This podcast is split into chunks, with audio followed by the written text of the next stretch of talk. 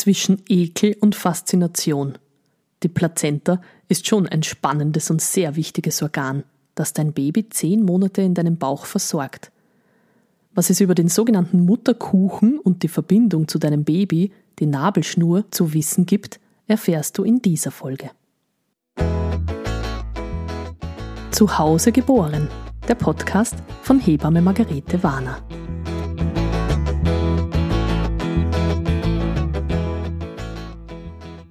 Bei den Hausbesuchen in der Schwangerschaft frage ich meine Frauen immer, was sie denn mit der Plazenta nach der Geburt machen wollen. Da kommen oft ratlose Gesichter und die Frage, was kann man denn mit der Plazenta alles machen? Hier möchte ich alles zusammenfassen, aber beginnen wir von vorne. Die Plazenta ist die Verbindungsstelle zu deinem Baby. Sie entwickelt sich mit dem kleinen Embryo parallel und übernimmt so meistens ab der zwölften Woche die Funktion der Schwangerschaftsaufrechterhaltung. Sie ist also voll gepumpt mit Hormonen und deswegen ist es oft so, dass nach der zwölften Woche diese Schwangerschaftsübelkeit dann langsam vergeht. Die Plazenta muss sich gut einnisten in deiner Gebärmutter, damit dein Baby gut gedeihen kann. Wenn es da bei der Einnistung schon Probleme gibt, kommt es meistens vor der zwölften Woche noch zu einer Fehlgeburt. Wenn du mit Visualisierung und Affirmationen arbeiten kannst, dann ist es im ersten Drittel besonders gut, sich mit dem Verwurzeln auseinanderzusetzen. Die Plazenta bildet die Wurzeln für dein Baby. Sie ist aber in deiner Gebärmutter nur angehaftet und nicht verwachsen. Das ist auch ganz wichtig. Dein Baby hat ein eigenes Blutsystem, deswegen können Babys andere Blutgruppen haben als ihre Mütter. Das Blut vermischt sich nicht. Nur die Nährstoffe und der Sauerstoff kommen über diese Schnittstelle der Gebärmutter zur Plazenta und können dein Baby versorgen. Es braucht viele kleine Rädchen, dass dieses Zusammenspiel funktioniert, und es ist ein Wunder der Natur, dass es in den meisten Fällen klappt. Meistens musst du dich während der Schwangerschaft nicht viel mit deiner Plazenta auseinandersetzen. Außer du hast vielleicht einen Kaiserschnitt gehabt, dann ist es wichtig, dass man schaut, ob die Plazenta eh nicht auf der Narbe sitzt. Ansonsten ist deine erste Konfrontation mit diesem tollen Organ erst nach der Geburt. Wenn dein Baby auf der Welt ist, zieht sich deine Gebärmutter blitzartig zusammen und ist von Höhe auf Rippenbogen in kürzester Zeit auf Nabelhöhe. Und durch dieses Zusammenziehen beginnt auch schon die Plazenta sich zu lösen. Das ist ein Prozess, der von ganz alleine funktioniert und umso besser, je weniger man da reinpfuscht mit Wehenmittel, Herumtasten am Bauch.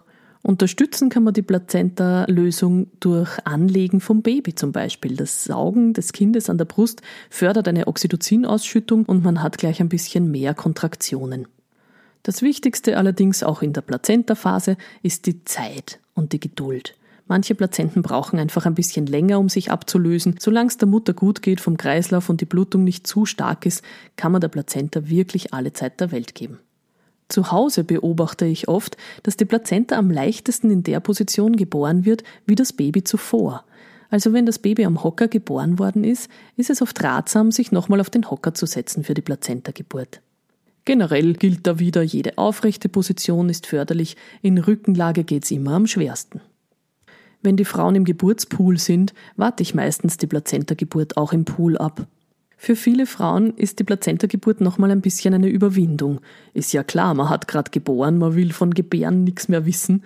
Aber es muss nochmal sein, die Plazenta muss raus, die darf nicht drinnen bleiben. Denn in dem Moment, wo das Kind geboren ist, ist die Plazenta ein Fremdkörper für den Körper und würde sich entzünden, wenn er nicht ausgestoßen wird.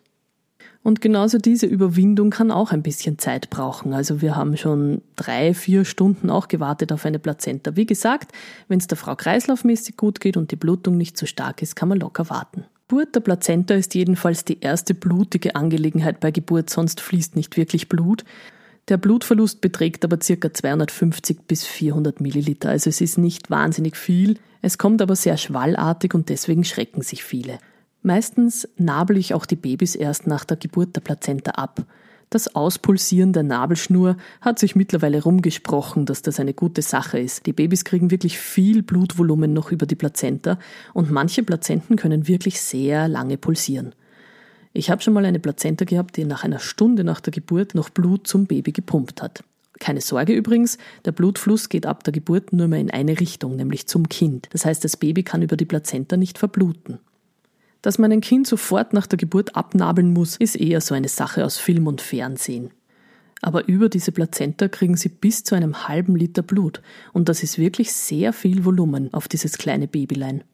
Im Nabelschnurblut sind außerdem Stammzellen drinnen, die dem Baby helfen bei der Entwicklung und kleine Schäden gleich mal reparieren können. Es gibt auch die sogenannte Lotusgeburt, wo man die Babys gar nicht abnabelt, sondern wartet, dass sich die Plazenta mit ihrer Nabelschnur selbst vom Baby lösen. Das Spannende ist, dass die oft nach zwei, drei Tagen schon abfallen, also viel schneller, als wenn man sie abnabelt. Die Idee hinter der Lotusgeburt ist sozusagen, dass man das nicht durch die Hand des Menschen trennt, sondern dass das System sich selbst voneinander trennt. Es ist allerdings mit viel Aufwand verbunden, denn die Nabelschnur wird ja hart und deswegen kann man das Baby nicht sehr viel mit der Plazenta herumtragen, sondern ist ein bisschen ans Bett gebunden. Man muss die Plazenta auch in einen Sackerl geben und beizen mit Kräutern und Salz, damit sie nicht zu riechen beginnt. Aber wie gesagt, meistens ist nach spätestens drei Tagen die Plazenta mit der Nabelschnur abgegeben gefallen.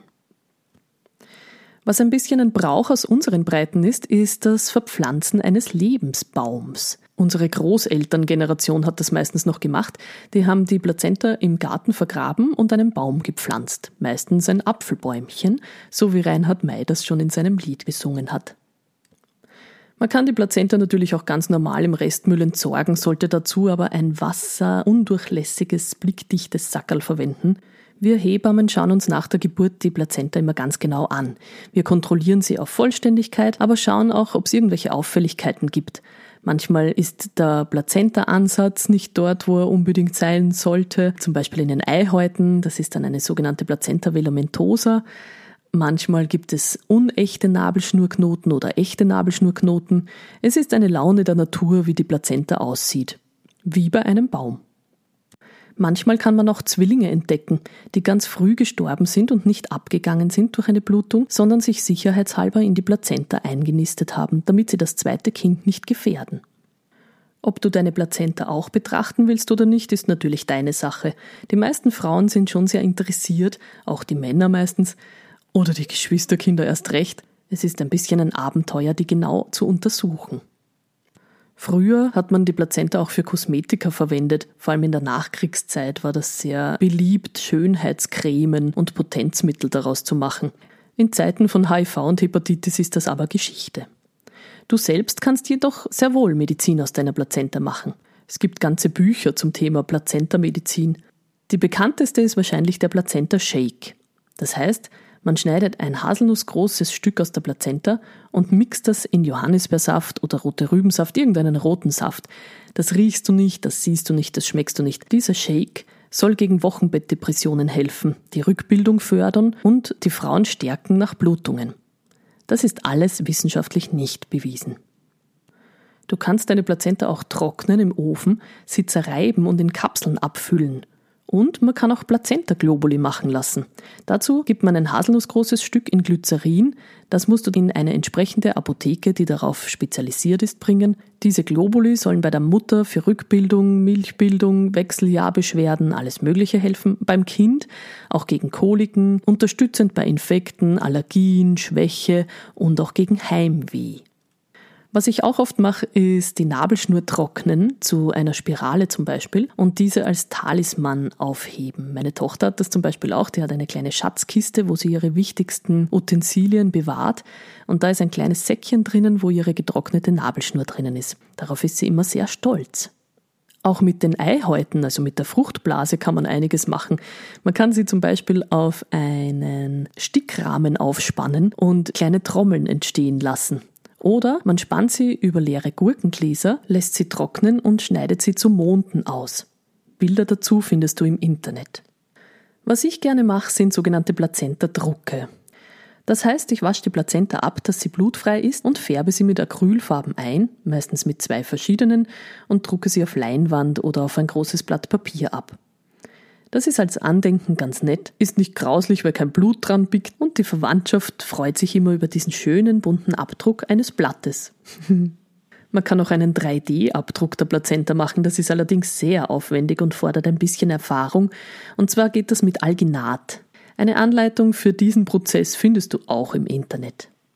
Auch das Nabelschnurdurchtrennen kann man unterschiedlich gestalten. Ich durchtrenne die Nabelschnur meistens mit zwei Klemmen und einem kleinen Silikonring, der dann drüber gespannt wird, damit man nicht diese dicke Plastiknabelklemme verwenden muss, die dann am Bauch so drückt. Der Nabelschnurrest fällt meistens nach fünf bis sieben Tagen ab. Das ist eines der Dinge, die sich die Hebamme im Wochenbett täglich anschauen. Man kann die Nabelschnur auch durchbrennen mit Kerzen. Das dauert zwar ein bisschen und stinkt auch ein bisschen, aber es ist ein schönes Ritual und hat ein bisschen was von Lagerfeuerstimmung.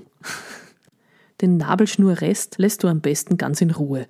Das ist ein physiologischer Prozess und bedarf überhaupt keiner Hilfe, keinem Puder, schon gar keinem Antibiotikum oder einem Verätzen. Diese Dinge braucht man erst, wenn es Infektionen oder Wundheilungsprobleme gibt. Wenn der Nabelschnurrest abfällt, kann es ein bisschen bluten. Blut bildet eine Kruste und unter der Kruste findet Wundheilung statt. Also kletzel das lieber nicht weg, lass es einfach in Ruhe. Sobald die Krusten abgefallen sind, ist der Nabel schön verheilt. Das kann noch viele Tage dauern, bis der gut verheilt ist und sich dann nach innen zieht. Ob dein Baby vielleicht ein Nabelgranulom hat, das bedeutet so ein bisschen eine Gewebswucherung im Nabel, kann sie sicher feststellen und dann empfiehlt es sich, dieses Nabelgranulom zu salzen. Keine Sorge, das tut dem Baby nicht weh. Im Nabelschnurrest sind keine Nerven drinnen, sonst würde dem Baby das Durchtrennen der Nabelschnur ja auch wehtun. Man kann übrigens aus dem Blut aus der Nabelschnur die kindliche Blutgruppe bestimmen. Solltest du Resus negativ sein, macht das Sinn, damit man weiß, ob du nach der Geburt diese Resus-Impfung benötigst. Man kann seine Plazenta auch der Forschung spenden. In der Pharmazie wird viel geforscht, vor allem zum Thema Abstoßungsreaktionen nach Organspenden. Falls du das machen möchtest, ist es am besten, du wendest dich an das AKH. Die wissen immer, wo die aktuellsten Forschungsprojekte stattfinden. Wenn dir das alles jetzt viel zu viel Information war und du dich noch gar nicht entscheiden kannst, dann ist es ratsam, die Plazenta einfach mal in das Gefrierfach zu geben. Ich kenne viele Familien, wo die Plazenten jahrelang im Gefrierfach liegen. Eines Tages auftauen und im Garten vergraben und einen Baum pflanzen. Das geht auch noch Jahre später. Und wenn du gar nichts mit der Plazenta machen willst, ist das auch vollkommen okay. Ich als Hebamme schenke ihr genug Aufmerksamkeit, Würdigung und Dankbarkeit. Musik